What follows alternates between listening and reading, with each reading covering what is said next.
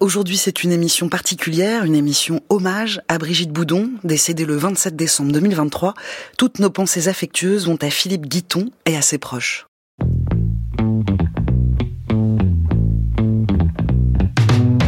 La science CQFD, Natacha Triou. Il est l'un des pionniers de la pensée scientifique et pourtant il reste largement méconnu. Connaissez-vous Anaximandre de Milet Non? On vous fait les présentations.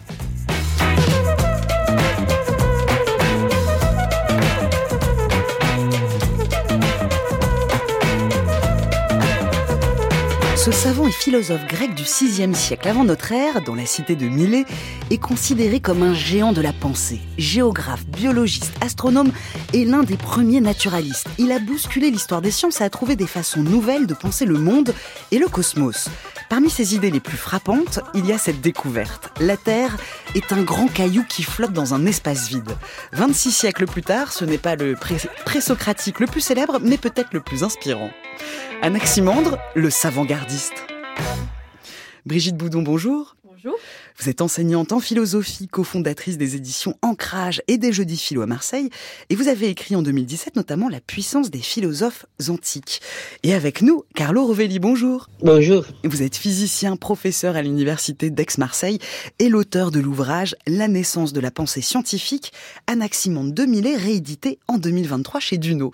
Merci à vous deux d'avoir accepté notre invitation, et merci à vous euh, qui êtes à l'écoute, en direct derrière votre poste ou à toute heure euh, sur franceculture.fr ou sur l'appli Radio France. Vous pouvez aussi nous suivre sur Twitter. On vous poste chaque jour des ressources complémentaires. C'est tout de suite à Science CQFD. Alors comment Anaximandre a contribué à l'évolution des sciences? Quelle est la portée et l'héritage de ses contributions? Comment nous a-t-il appris à changer de point de vue sur le monde? Nous sommes ensemble jusqu'à 17h pour répondre à ces questions. Si Anaximandre est peu connu, on connaît très bien son maître, dont le théorème est enseigné à l'école. Il s'agit de Thalès. C'est notre archive du jour. Thalès, euh, effectivement, a commencé à spéculer sur la, sur la nature de l'univers, sur la façon dont fonctionnaient les, les mouvements des astres. Et pour ce qui est de la Terre, et il en avait une conception que l'on peut juger naïve, euh, comme la Terre apparemment ne bouge pas, et bien pour assurer sa stabilité, il l'a posée sur l'eau. La Terre de Thalès flotte sur l'eau. Thalès a eu un élève, Anaximandre, euh, qui lui est allé beaucoup plus loin. Il a fait un effort d'abstraction considérable en imaginant, euh, contre tout bon sens, que la Terre était en quelque sorte suspendue dans l'espace, ne reposant sur rien du tout, et simplement se maintenant en équilibre au centre du monde, euh, tout simplement parce qu'elle n'avait aucune raison de partir d'un côté plutôt que de l'autre. Voilà donc la Terre d'Anaximandre. La voix de Jean-Pierre Maury, professeur de physique à Paris 7 Jussieu en 1992 sur notre antenne.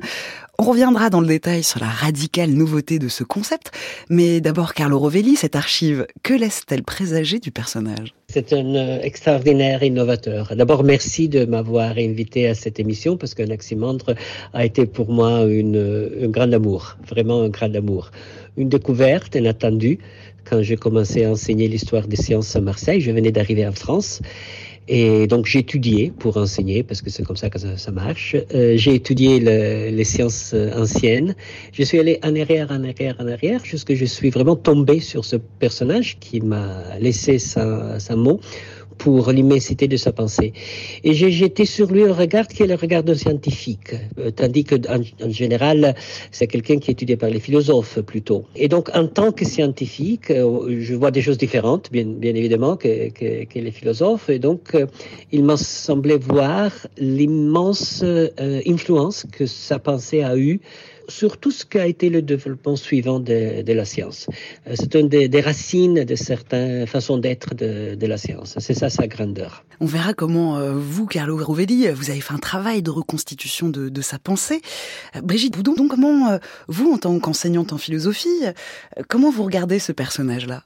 Je suis aussi euh, tout à fait fascinée par le personnage d'Anaximandre de, de Milet, mais aussi par toute cette lignée de philosophes qu'on appelle les présocratiques, de manière un peu générique, tout simplement parce qu'ils sont avant Socrate et qui vont euh, apporter les premiers rudiments de, de la philosophie euh, grecque qui sera ensuite développée par Socrate, Platon, Aristote et, et, et tous ceux qui vont suivre après. Et encore aujourd'hui, je trouve euh, tout à fait fascinant de voir ces philosophes qui surgissent comme cela euh, dans un laps de temps assez euh, assez réduit, deux siècles maximum, euh, dans un lieu géographique relativement réduit, puisque nous sommes là sur la côte euh, ionienne, c'est-à-dire la côte de l'actuelle Turquie, avec Milet, avec Éphèse. il y aura aussi la petite ville d'Élé dans le sud de l'Italie, et donc il y a en peu de temps et dans un, un espace géographique relativement restreint une quantité d'esprits absolument extraordinaires qui vont renouveler complètement euh, la connaissance, l'approche de euh, l'univers, l'approche de, l'homme. Et bien sûr, Anaximandre fait partie de cela. Euh, mais il y a aussi euh, celui qu'on considère comme son maître, Thalès, qui lui a eu la chance de, de faire un théorème, donc il est plus connu. Mais Anaximandre va aussi avoir un disciple, Anaximène et puis euh, Anaxagore qui va poursuivre sa pensée. Et puis bien sûr Pythagore parce qu'on raconte que Pythagore euh, est venu euh, à Milet interroger et discuter avec euh, Thalès et euh, Anaximandre. Donc voilà. C'est des personnages absolument fabuleux. On dresse le personnage. Nous sommes donc au VIe siècle avant notre ère. Carlo Rovelli, si on doit planter le décor, quel est le cadre et le contexte historique de cette ville de Milet à cette époque? Euh, la première chose à remarquer, c'est que euh, le sixième euh, siècle avant notre ère, euh, c'est assez longtemps de, de nous, mais c'est pas pas du tout le début de la civilisation. La civilisation, dans le sens des, des, des, des grandes structures humaines, avec littérature, avec art, avec des rois, avec des, des, structures très complexes et riches, existait depuis des millénaires le grand euh, royaume d'Égypte, euh, bien sûr, existait depuis, depuis siècles et siècles et siècles, et aussi dans la, dans la Mésopotamie, il y avait eu, il, y a eu, il y avait encore une grande civilisation qui existait. Le, monde grec avait connu une, période de, richesse de, on va dire, de civilisation développée euh, quelques siècles avant, avait passé une période intermédiaire dans laquelle euh, on a très peu de, on a beaucoup moins de traces, et était un peu en marge du grand monde développé qui était justement l'Égypte et la, euh, et la Mésopotamie, mais était un monde riche qui était en train de, euh, de s'enrichir, euh, un monde très connecté. Euh, Millet certainement avait des réseaux commerciaux avec ce qui est maintenant la Syrie, avec l'Égypte, avait des, colonies euh, mer Noire, il, y avait déjà les colonies grecques dans le sud de l'Italie. C'est le moment où Marseille a été fondée, où tous les deux nous vivons, où, où, à Marseille. Euh, et le monde grec était différent, était donc était un monde riche qui était en train de s'enrichir grâce au commerce. Milet était très une ville très très vivante avec euh, où les idées pouvaient se croiser et avec euh, il y avait des gens qui pouvaient s'occuper de, de, de, de, de la pensée. Mais à différence de grandes civilisations anciennes, ce monde grec tout nouveau était euh, pas euh, unifié dans une grande structure euh, unitaire et n'avait pas une, euh, comment je peux dire, une structure euh, religieuse forte, commune. Était brisé, par contre, dans beaucoup de villes petites. Euh, des cités, les, les célèbres cités grecques, où il y avait un processus politique assez compliqué, où les rois avaient été chassés dans certaines villes, euh, il y avait une aristocratie, certains, il y avait déjà le peuple qui était en rébellion contre l'aristocratie. Donc il y avait tout un processus politique en cours qui faisait que tout était discuté. C'est ça qui caractérise et qui fait, fait la différence. Peut-être c'est ça la, euh, la clé pour comprendre cette extraordinaire nouveauté. Euh, donc, nous avons entendu de, la pensée. D'un coup, les, gens sont en train de discuter entre eux de tout. et pas seulement de comment prendre les décisions communes euh, dans une cité, mais aussi de la nature des choses. Remet tout en cause, remet tout en discussion, et c'est l'explosion de la pensée. On est donc, euh, en effet, hein, comme vous disiez, le, grand royaume d'Égypte existe depuis plus de 20 siècles, l'écriture est utilisée depuis trois, millénaires, euh, deux siècles avant la naissance d'Anaximandre, Homère avait déjà composé l'Iliade. On est donc dans cette ville de Milet, c'est une ville très importante à l'époque, 100 hein, 000 habitants, c'est beaucoup, et il y a donc ces courants présocratiques qui se sont développés à Milet.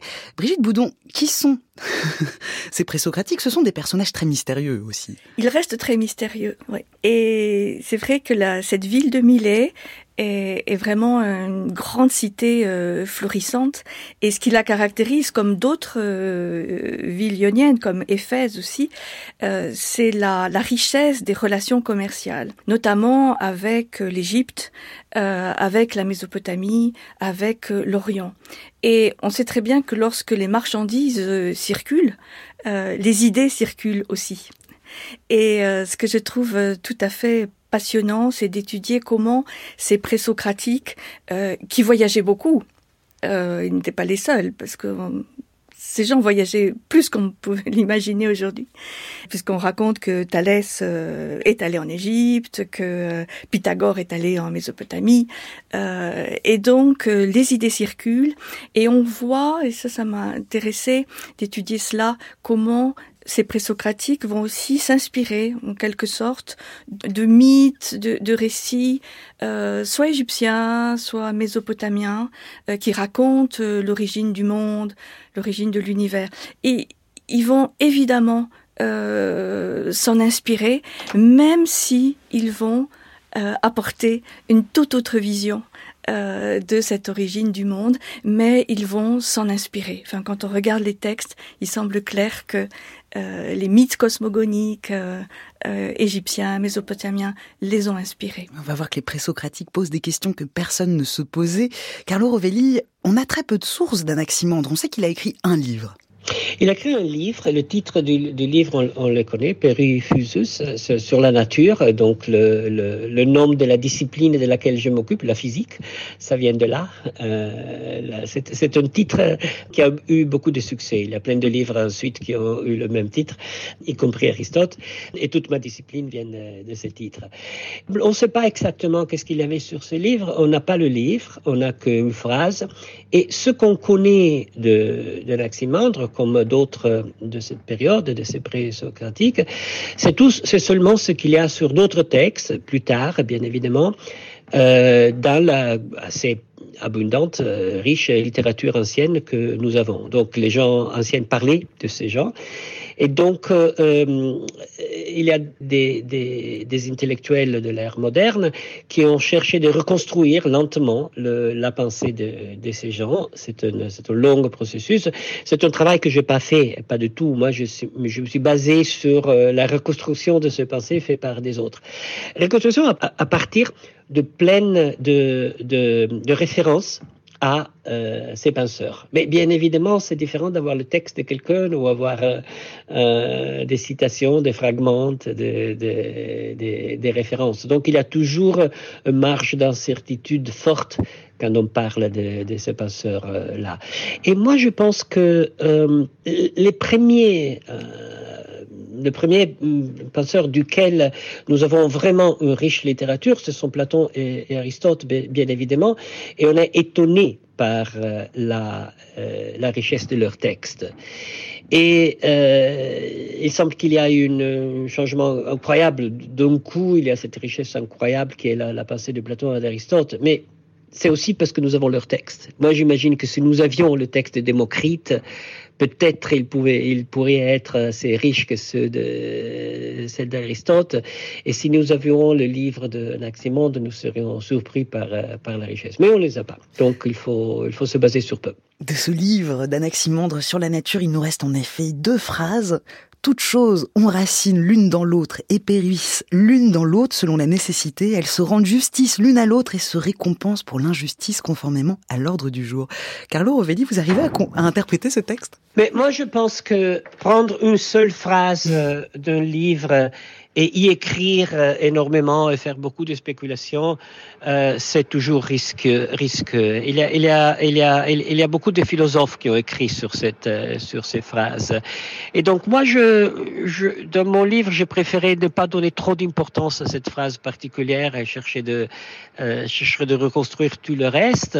Et il y a plein d'idées dans le reste. Et l'idée vraiment euh, prodigieuse, comme l'a appelé euh, Karl Popper, le grand philosophe des sciences euh, autrichiennes, américaines, est l'idée que vous avez mentionnée tout à l'ouverture de cette transmission, cette idée de la Terre qui flotte dans l'aérienne. C'est la première grande révolution scientifique. C'est l'idée qu'on peut changer l'image du monde. C'est ça qui est étonnant. Eh bien justement, comment Anaximandre a repensé l'image du monde? Restez avec nous.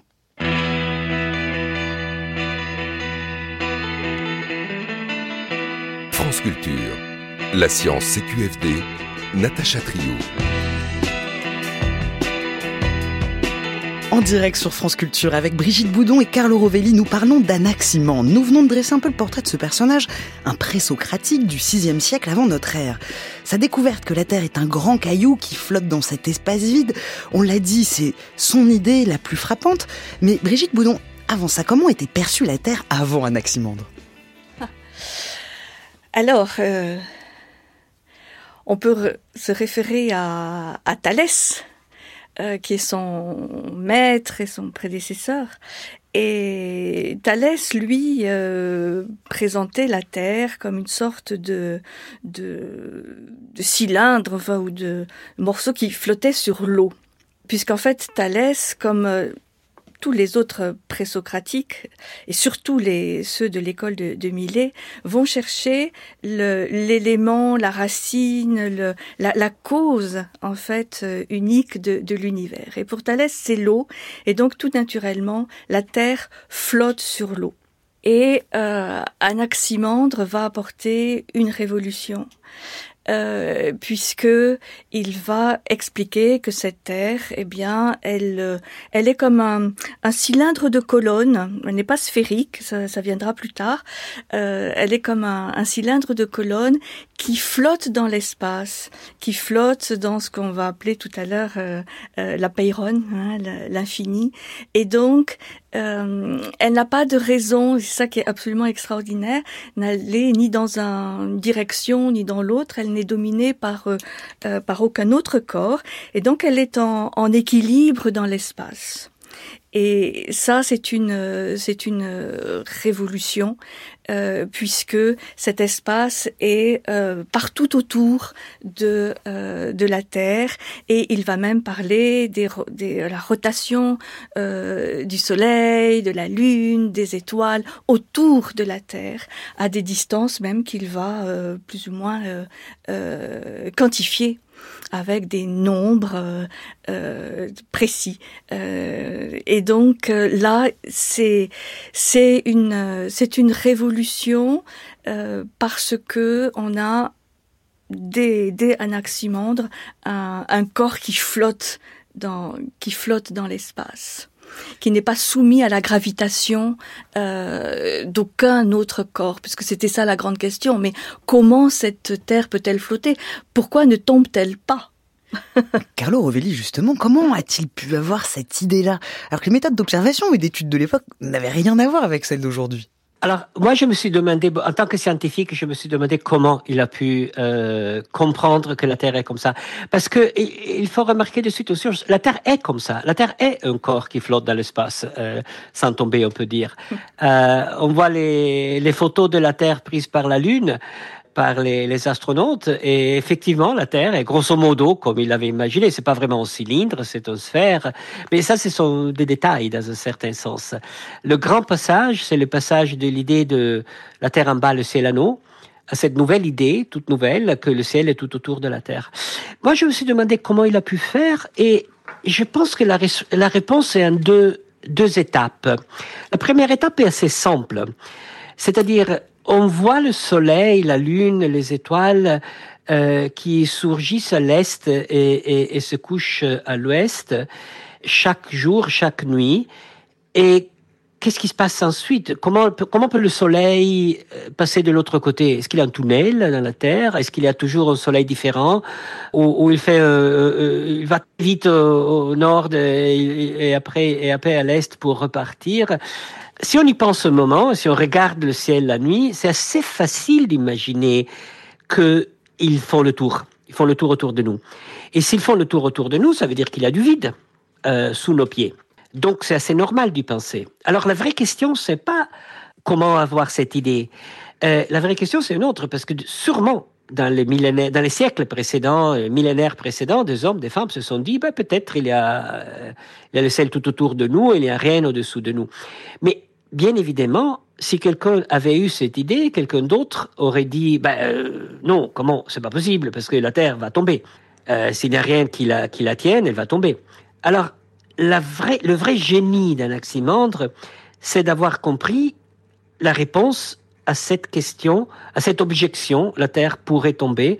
Et la réponse est très simple, elle n'a aucune raison de tomber. Les choses tombent vers la Terre, ou on peut dire, euh, cherchant de mettre des mots dans, sa pensée, bien évidemment, je suis en train de spéculer, les choses tombent vers la Terre parce qu'ils sont dominés par la Terre, mais la Terre ne dominait pas rien, donc elle n'a aucune raison de tomber.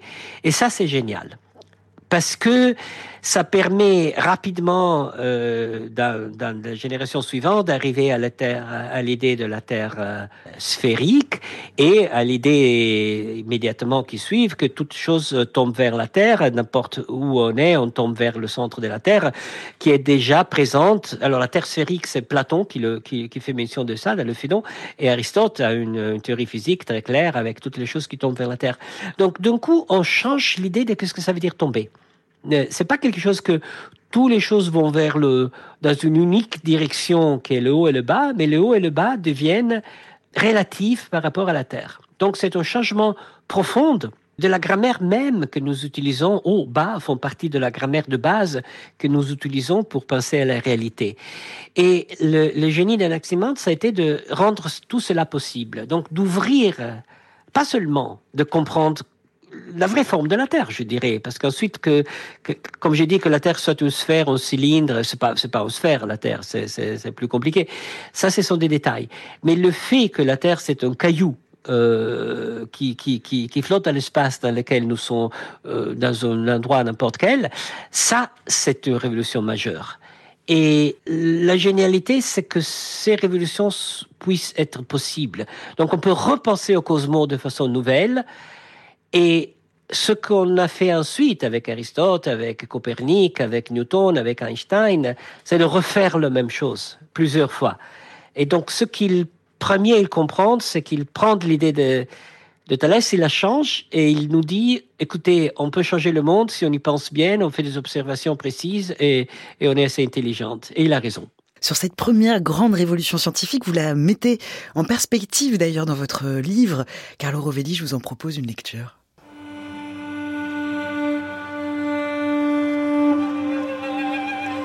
La Terre, en réalité, n'est ni un cylindre, ni une sphère.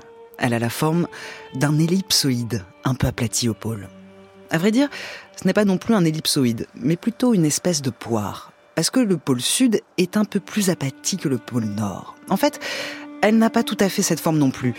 Nous mesurons aujourd'hui de nouvelles irrégularités. Ces raffinements progressifs de notre connaissance de la forme précise de la Terre sont sans doute intéressants, mais en soi, il n'apporte rien d'essentiel à notre compréhension du monde.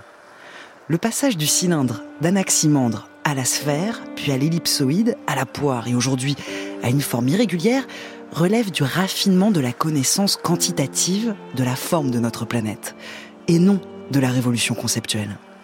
En revanche, comprendre que la Terre est un caillou qui flotte dans l'espace, qu'elle n'est posée sur rien, que sous la Terre, il y a le même ciel que nous voyons au-dessus de nous, Ceci est un gigantesque saut conceptuel, et ceci est la contribution d'Anaximandre.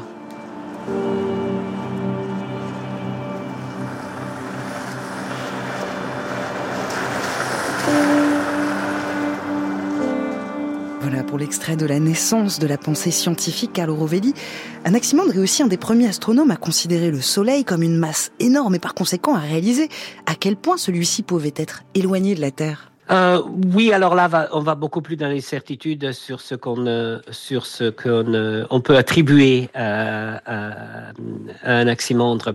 Euh, par contre, si vous me permettez, je voudrais faire encore une petite observation sur sur sa grande découverte. Celle-ci, c'est la seule, c'est le seul homme qui l'a fait dans toutes les civilisations. Dans les autres civilisations c'est-à-dire en Chine, euh, en Inde, euh, d'Afrique, euh, dans les Amériques. Personne d'autre n'a fait ce pas. les autres civilisations ont, acquis l'idée de la Terre, de cette forme de la Terre, seulement quand ils sont venus en contact avec la civilisation méditerranéenne. Et ils ont, ils ont pensé, on dit oui, oui, ça c'est raisonnable, on, on, on, accepte cette idée, et, et ils l'ont acquis c'est ça, c'est ça l'unicité. Euh, sur la sur la euh, distance des planètes, de la Lune, du Soleil, des étoiles, sur la dimension du du Soleil, je serais beaucoup plus incertaine. Euh, surtout parce que euh, la, la, version que je trouve plus croyable, c'est que euh, son idée de, de ce corps céleste, c'était pas vraiment des corps célestes, mais c'était des euh, des sortes de, de, rues tout autour de la Terre, pleines de quelque chose de lumineux, de feu, avec des trous. Et ce qu'on voit, c'est les trous dans ces rues autour de nous. Alors les rues, je me suis demandé pourquoi. Peut-être euh, pour pour ne pas les faire tomber. Donc, euh, il faut pas penser que sa, sa cosmologie soit euh, si riche. Comme je dis, c'est très archaïque, c'est c'est euh, simple, c'est plein d'idées qui ne sont pas correctes. Mais ce sont des modèles mécaniques de la possible forme du monde.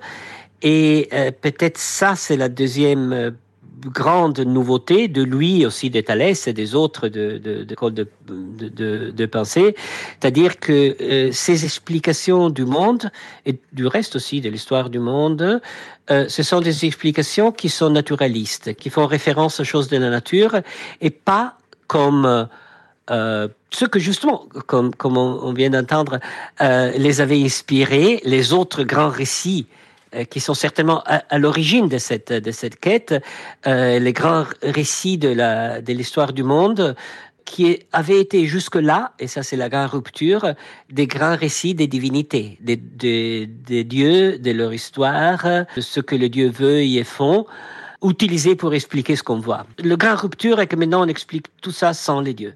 Oui, c'est l'une des révolutions dans la pensée euh, d'Anaximandre, Brigitte Bourdon, c'est que ces explications sont complètement nouvelles par rapport à ce qu'on ce qu'on lit avant. Elles sont naturalistes, c'est-à-dire que ce ne sont pas les dieux qui expliquent les choses. Les réponses doivent être cherchées dans la nature. Oui, c'est la, la double, le double aspect euh, intéressant avec ces, ces présocratiques, avec Anaximandre en particulier, c'est qu'il y a une certaine continuité quand même avec euh, avec ces grands récits et ces grands mythes euh, qui les ont précédés, euh, mais il y a une rupture.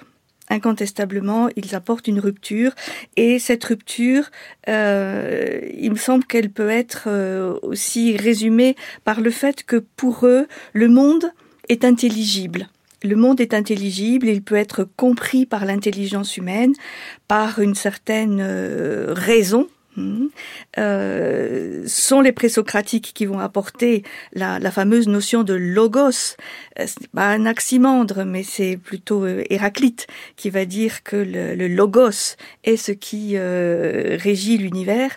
Et donc, de ce fait, à partir du moment où on considère que le monde est intelligible et qu'il peut être compris par l'homme et par son raisonnement, par ses observations, par ses expériences, un certain nombre de phénomènes naturels aussi vont être étudiés et analysés d'une autre manière. Euh, Anaximandre va expliquer euh, euh, d'où vient la foudre, d'où vient le tonnerre, d'où vient la pluie, euh, les tremblements de terre et de manière extrêmement pertinente. Et les explications vont bien sûr s'affiner au fil des, des, des des, décennies, elles vont euh, s'améliorer grâce au questionnement des, philosophes, mais euh, c'est ça que ces présocratiques apportent à la philosophie. Euh, c'est pour ça qu'on peut aussi les appeler les, premiers philosophes, en plus d'être les premiers scientifiques, euh, parce que ils se questionnent et ils ont une grande confiance dans euh, la raison humaine, dans le ce logo, cette capacité de se poser des questions et de comprendre ce qui nous entoure, ce qui nous pénètre, et, et cette relation aussi euh, entre le, macrocosme, c'est-à-dire l'univers, euh, le grand univers, l'univers entier, et le microcosme, c'est-à-dire l'être humain. L'être humain a sa place dans euh, dans l'univers, et ça, c'est ce qui fera la grande spécificité de la philosophie grecque euh, classique, qui est ce, ce lien entre le micro et le macrocosme. Comme vous dites, Brigitte Bourdon, euh, Anaximandre comprend un grand nombre de phénomènes et Carlo Rovelli, Anaximandre comprend le cycle de l'eau. Oui, oui, oui, oui, absolument. D'abord, je suis complètement d'accord avec cette vision que Brigitte a. Euh, je la partage entièrement. Et, et je suis d'accord aussi que euh, son attention aux phénomènes météorologiques, la, la, la foudre, le tonnerre, euh, c'est étonnante, je dirais on la voit encore plus clairement dans l'ère moderne que dans le passé, dans les, dans les références anciennes. Dans les références anciennes, souvent on dit, on pense que, euh, Anaximandre pensait que euh, le vent est causé par, le, par le, la chaleur du soleil. Et voilà, aujourd'hui, dans le naturalisme de, des sciences modernes, on comprend que c'était le bon point de vue. Et souvent, ces explications sont pas seulement dans la bonne direction, mais, mais, même correct. Il y en a des faux complètement. L'explication des, des, tremblements de terre, c'est pas correct, mais il y en a des étonnements euh, corrects. Et la plus belle, hein, et c'est quelque chose que nous connaissons tous parce qu'on l'apprend dans l'école. Bon, en, Italie, on l'apprend dans l'école. Je pense aussi en France, qui est le cycle de l'eau. La question d'où vient l'eau de la pluie? Très, très bonne question, d'accord. Et alors, euh, est-ce que c'est un Dieu qui l'envoie Est-ce qu'il y a des grands réservoirs d'eau dans le ciel, comme la Bible raconte? Est-ce qu'il y a de, de l'eau qui est créée de, du rien dans le ciel? Ben non. L'eau de la pluie vient de l'eau qui est sur la terre, dans la mer, les, le, le, les lacs, les rivières, qui évapore. Donc l'eau évapore euh, va dans, le, dans, dans l'air, dans le ciel, et après, quand il y a des vents, le froid, le chaud, elle redevient eau et tombe sous forme de pluie. Donc c'est toujours la même eau qui tourne, qui évapore, euh, devient pluie et, et, et, descend. Ça ressemble un peu à l'explication euh, d'où va le soleil. Non, c'est le même soleil qui tourne autour de nuit, c'est la même eau qui, euh, si je mets un verre d'eau sur la table, va désapparaître. Où est-elle allée? Ben, elle est évaporée. Eh bien, elle revient sous forme de pluie. Donc, c'est la raison qui est capable de, de mettre les, les points qui manquent dans une histoire et de, et de, et de trouver des explications très correctes, très raisonnables et très belles. Et c'est aussi la, la compréhensibilité du monde qui apparaissent. On n'a plus besoin d'imaginer que la pluie vient de quelque chose de magique ou, d'une divinité, mais c'est quelque chose qui est partie du monde. Donc c'est, euh, je pense, le, la puissance de la pensée, du raisonnement, comme disait Brigitte, euh, mais aussi la, la, beauté, la magie de notre du monde que peut être compris la puissance de sa pensée. On continue de faire le tour du monde tel que le concevait Anaximandre dans quelques instants.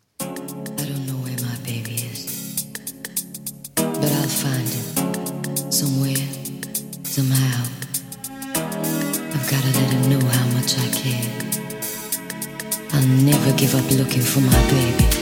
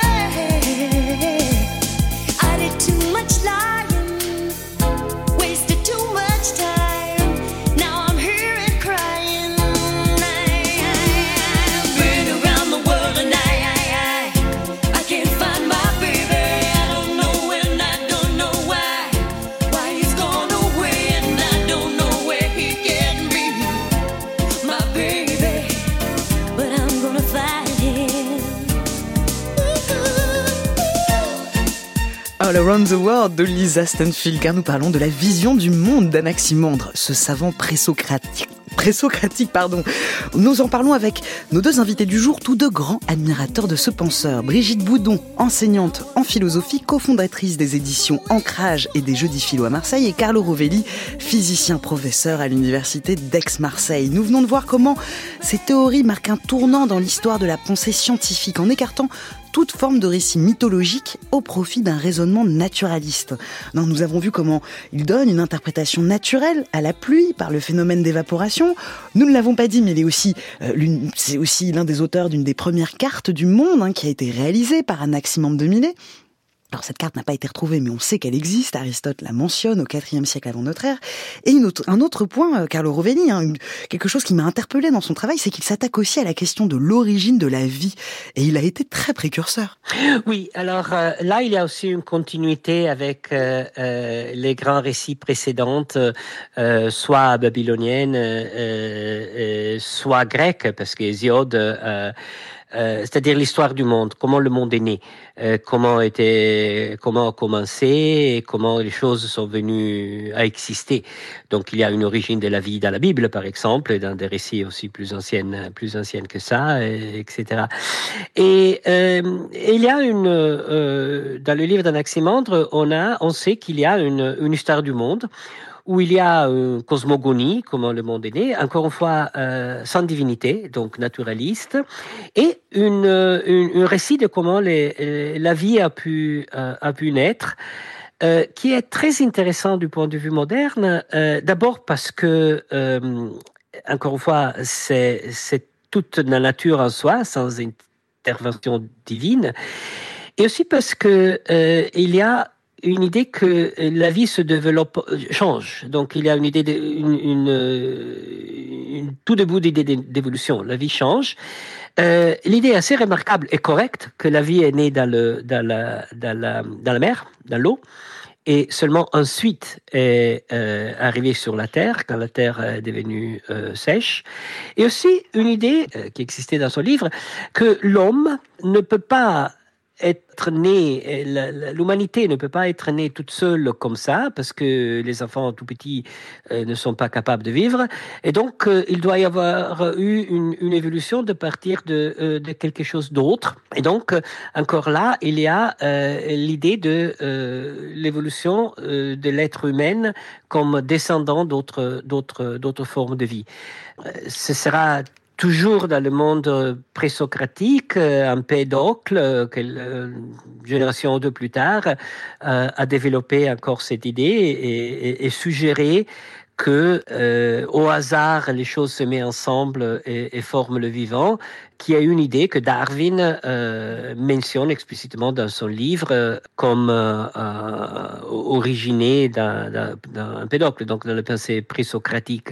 Donc vous voyez là encore quelque chose qui nous semble très étonnante, ces idées euh, qu'en général on, on, on, on, on met dans la modernité, qui ont des racines là. C'est pas que ces gens-là étaient super intelligents, incroyablement créatifs, mais ils avaient trouvé une, une clé pour euh, avancer, qui a été une des clés qui après a énormément été utilisée dans la modernité, qui est justement l'idée de pouvoir repenser le monde, changer la vision du monde, ne pas prendre la vision du monde usuel euh, ou même le monde usuel comme définitif.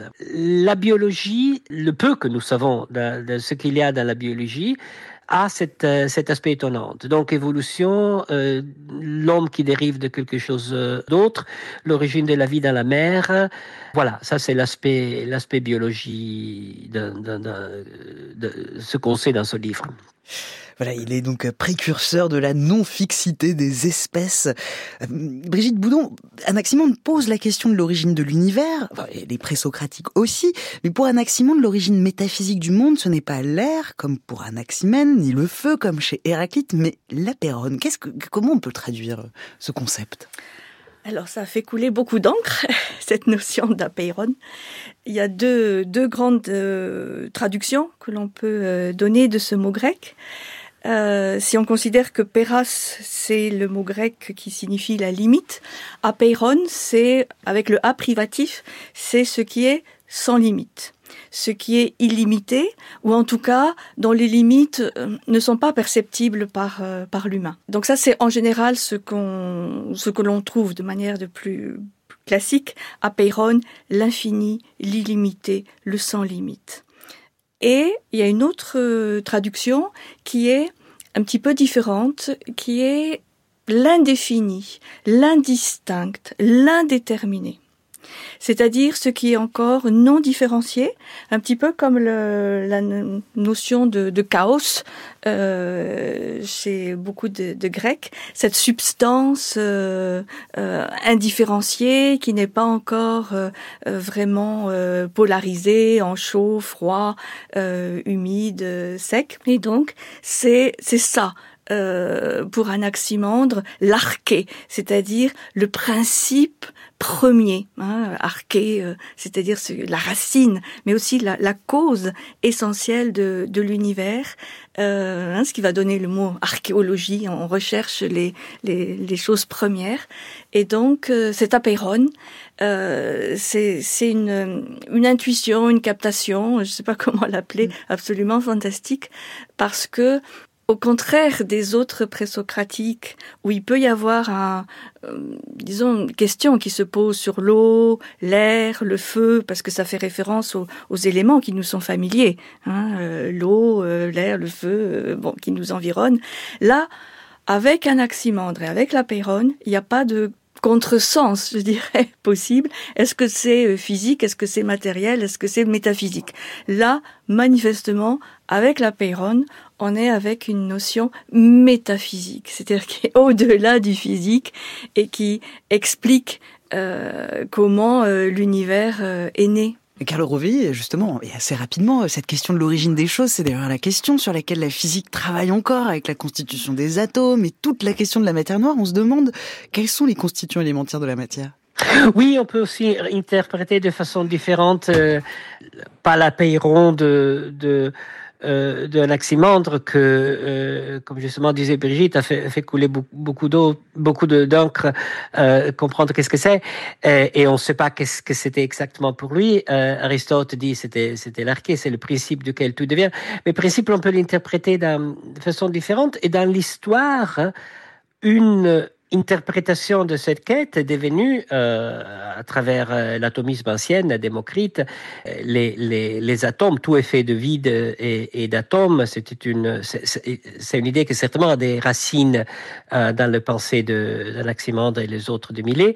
Et de là, l'idée moderne d'atomisme, la recherche de constituants élémentaires de la, de la matière. Ce que je trouve extraordinaire dans cette euh, démarche, euh, une chose que je trouve extraordinaire et qui m'a énormément frappé, c'est que euh, déjà son maître, Thalès, ou son grand frère, je dirais, son, son copain plus ancien que lui, qui était Thalès, avait suggéré que tout pouvait être fait d'eau et donc avait suggéré qu'il pouvait y avoir une, une, une, quelque chose unique duquel tout, tout le reste devienne. Donc Anaximandre, encore une fois, prendre une idée de Thalès et la change euh, en la transformant en quelque chose un peu mieux. Et là, pour moi, il y a peut-être la plus grande rupture euh, dans euh, Anaximandre, c'est-à-dire il est capable de construire sur la pensée de Thalès sans accepter tout de Thalès, mais changeant quelque chose. Et ça, cette idée de pouvoir construire sur son maître, mais en même temps ajouter quelque chose, critiquer le maître, c'est la, la clé qui déclenche toute l'explosion de pensée suivante. Donc, on peut faire quelque chose d'autre que accepter les, la pensée de maître ou bien euh, repartir à zéro. Alors nous n'avons pas de texte direct d'Anaximandre, mais toutefois, il nous est resté des fragments, des commentaires postérieurs à lui qui nous éclairent tout de même sur les fondements de sa philosophie. Pour le reportage du jour, vous êtes allé au centre Léon Robin de Sorbonne Université. Vous penchez sur un de ces fragments de texte qui aborde les notions des durées de temps. Céline Lausanne, bonjour. Bonjour Natacha, oui, il s'agit du fragment DK12B1 où l'on découvre la cosmologie d'Anaximandre, un système à trois niveaux, stable et éternel, selon une temporalité linéaire, sans origine et sans fin. J'ai retrouvé Luan Lemos qui vient d'achever sa thèse sur sa conception des durées et du temps, qui a dû réaliser un effort sur le plan scientifique, philosophique et mythologique pour filtrer les idées réelles du savant de la doxographie postérieure. Anaximandre d'Émilé, euh, il, parce que son livre est perdu, on a la doxographie euh, sur, euh, sur, sa pensée, il faut, faut avouer beaucoup d'érudition, mais aussi un peu de fantaisie, d'imaginer, de, se figurer comment on pourrait construire cet écrit à partir de, de ces fragments, de ces, de ces doxographies. Ici, on a des, des, des facsimilés de ces fragments de Anaximandre dans cette grande bibliothèque. On devrait avoir ici l'édition de Charles Marcel Conche, elle devrait être quelque part par ici. Une édition sur tous les fragments d'Anaximandre démêlés, Anaximandre et Anaximène. Mhm. C'est une édition allemande avec le, texte français, le texte grec, euh, latin et arabe et les traductions en allemand. C'est le, fragment cas B1. Le milésien Anaximandre, fils de Praxiade, successeur et apprenti de Thalès, a déclaré que l'infini est à la fois l'origine et l'élément des êtres, ayant été le premier introduit en termes d'origine.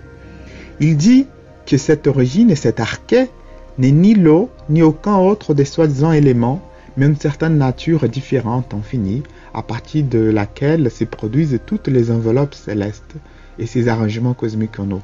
Et ici commence le, le célèbre fragment à partir desquels ensuite la génération a lieu pour les êtres et se produirait inévitablement la destruction de ceux-ci. Car, les uns contre les autres, ils se donneraient satisfaction et essaieraient des représailles de leur abus suivant la succession de temps, en disant ainsi à propos d'eux en termes assez poétiques. Donc, il y a un commentaire sur la, manière poétique avec laquelle Anaximander parle de la nature, et c'est comme ça qu'on identifie le fragment. Bah, c'est vrai que c'est très imagé, c'est presque allégorique et pourtant c'est vraiment signifiant. Il y a beaucoup de richesse dans cet extrait que vous venez de lire. Il parle avec les, mots de poète. Donc il parle de justice et des représailles. Il décrit la nature comme on. Comme on décrirait des humains comme, comme s'il décrirait la société des hommes, comme décrirait la guerre.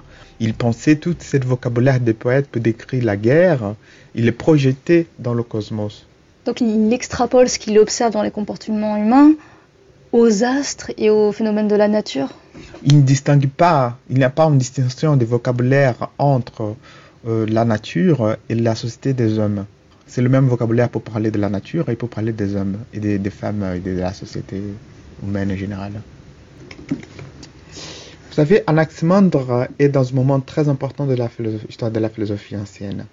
Euh, disons que Anaximandre s'intéresse pour une question très importante, un mystère que je dis, appellerais le mystère de l'horizon. Il s'est demandé où vont les astres après qu'ils disparaissent dans l'horizon. Euh, les poètes grecs décrivaient le ciel, le, ciel comme étant une dôme métallique euh, solide et la terre encerclée par le fleuve et l'océan. Et, la terre avait des racines dans le Tartare. Donc il y a une géographie horizontale du monde qu'Anaximandre aperçoit, il change complètement la représentation du monde. Donc, l'une des raisons pour lesquelles je m'intéresse à Anaximandre, c'est ces changements de représentation spatiale du monde. Donc, euh, il commet un acte de modernité, quelque part, de voir le monde non plus euh, à travers des structures métalliques, mais vraiment avec une spatialisation, même on parle d'une profondeur dans la voûte céleste.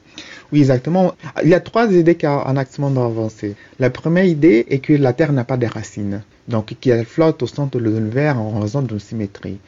Donc il y a une symétrie dans le cosmos qui fait que la Terre ne tombe pas.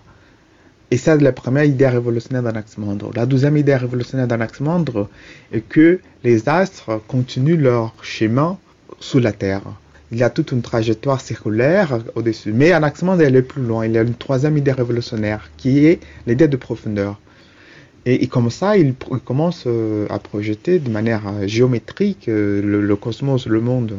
Et donc, comme la Terre est un cylindre, qu'il a une hauteur entière de son diamètre, il a utilisé la Terre comme unité de mesure pour se figurer la distance des astres. Donc, par exemple, euh, les étoiles sont neuf fois éloignées le diamètre de la Terre.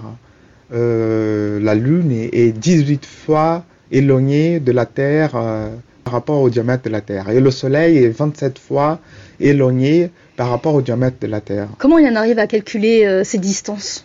On ne sait pas. C'est le mystère. C'est un mystère. Il y a des hypothèses, par exemple, qu'il était influencé par les proportions géométriques des colonnes grecques, des temples grecs. Ah, il y avait une esthétique qui guidait ces mesures. Il y a un chercheur qui fait cette hypothèse qu'Anaximander a projeté l'architecture des temples grecs, les proportions des temples grecs dans le cosmos. Donc il y avait oui une harmonie dans, ce, dans cette cosmologie qui était euh, inspirée directement des, édifices et des architectures euh, divine, bah, alors qu'on dit que euh, Anaximandre prend de la distance avec euh, la mythologie euh, pour avoir une pensée plus rationnelle, mais finalement il y a quand même une influence. En effet, Anaximandre écarte l'explication des dieux dans, son modèle, mais quand même il a en place pour le divin, parce que les astres pour Anaximandre étaient des dieux. Donc, attaché à cette géométrisation de l'espace, il y a une perception de la durée des choses. Donc les astres sont immortels, et puis il y a les choses sur la Terre qui naissent et qui se détruisent. Donc, euh, mais au-dessus de tout ça, il y a l'apéron, la substance. L'apéron, donc c'est. la substance infinie qui entoure tout le, cosmos. Cette, cette substance, elle est éternelle, elle, est, elle existait depuis toujours. Et c'est elle qui est responsable par le mouvement des astres. Merci Céline Lausanne pour ce reportage. Avant de retrouver Alexandra Delbo qui va nous parler d'un tout autre sujet dans sa chronique avec science, je souhaite poursuivre cette émission avec une lecture, des extraits de textes de Brigitte Boudon, La puissance des philosophes antiques aux éditions Ancrage.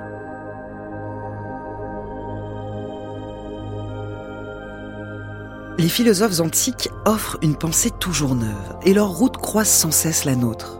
Tout est en germe dans les commencements, dans la puissance des origines c'est s'éveiller. Et s'éveiller, c'est être toujours neuf.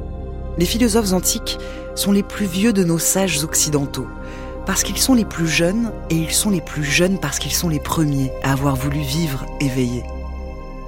La pérennité des philosophes antiques, qu'ils s'appellent présocratiques, platoniciens, aristotéliciens, épicuriens, stoïciens ou néoplatoniciens, s'exprime tant par leur puissance de réflexion que par la capacité dont ils ont fait preuve de vivre conformément à leurs idées.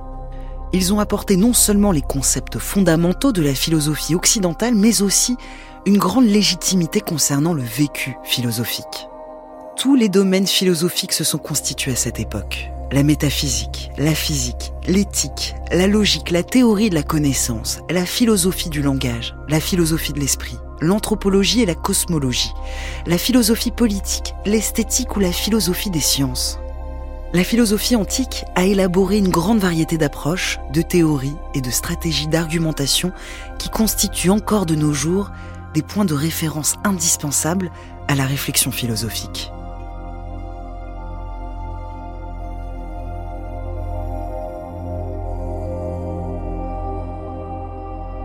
Il n'y a pas de philosophie sans recherche de sens, ni recherche de sens sans métaphysique. D'où vient le monde? D'où vient l'homme? Dites-moi quelle origine vous concevez et je saurai où votre conscience tente de se diriger et votre âme devenir, nous aurait soufflé Anaximandre. Toutes les pensées chaleureuses de l'équipe vont à Philippe Guiton et à ses proches. Merci à vous. Il est temps de retrouver Alexandra Delbo et sa chronique avec science. Marco Comment les masques chirurgicaux se dégradent-ils dans l'environnement? Cette question se pose depuis leur arrivée brutale et massive dans nos vies. Depuis la pandémie, la production mondiale a littéralement explosé.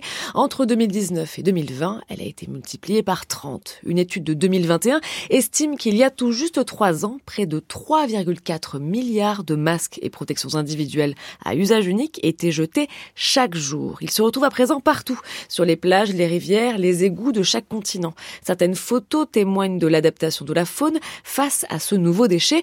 Des oiseaux ont été observés fabriquant leur nid à partir de masques quand d'autres s'étouffaient carrément avec. Ça, c'est un premier problème à court terme. Le second, à plus longue échéance, porte sur leur composition. Les masques contiennent beaucoup de plastique. Isabelle Bianic est ingénieure de recherche CNRS au laboratoire interdisciplinaire des environnements continentaux de l'Université de Lorraine.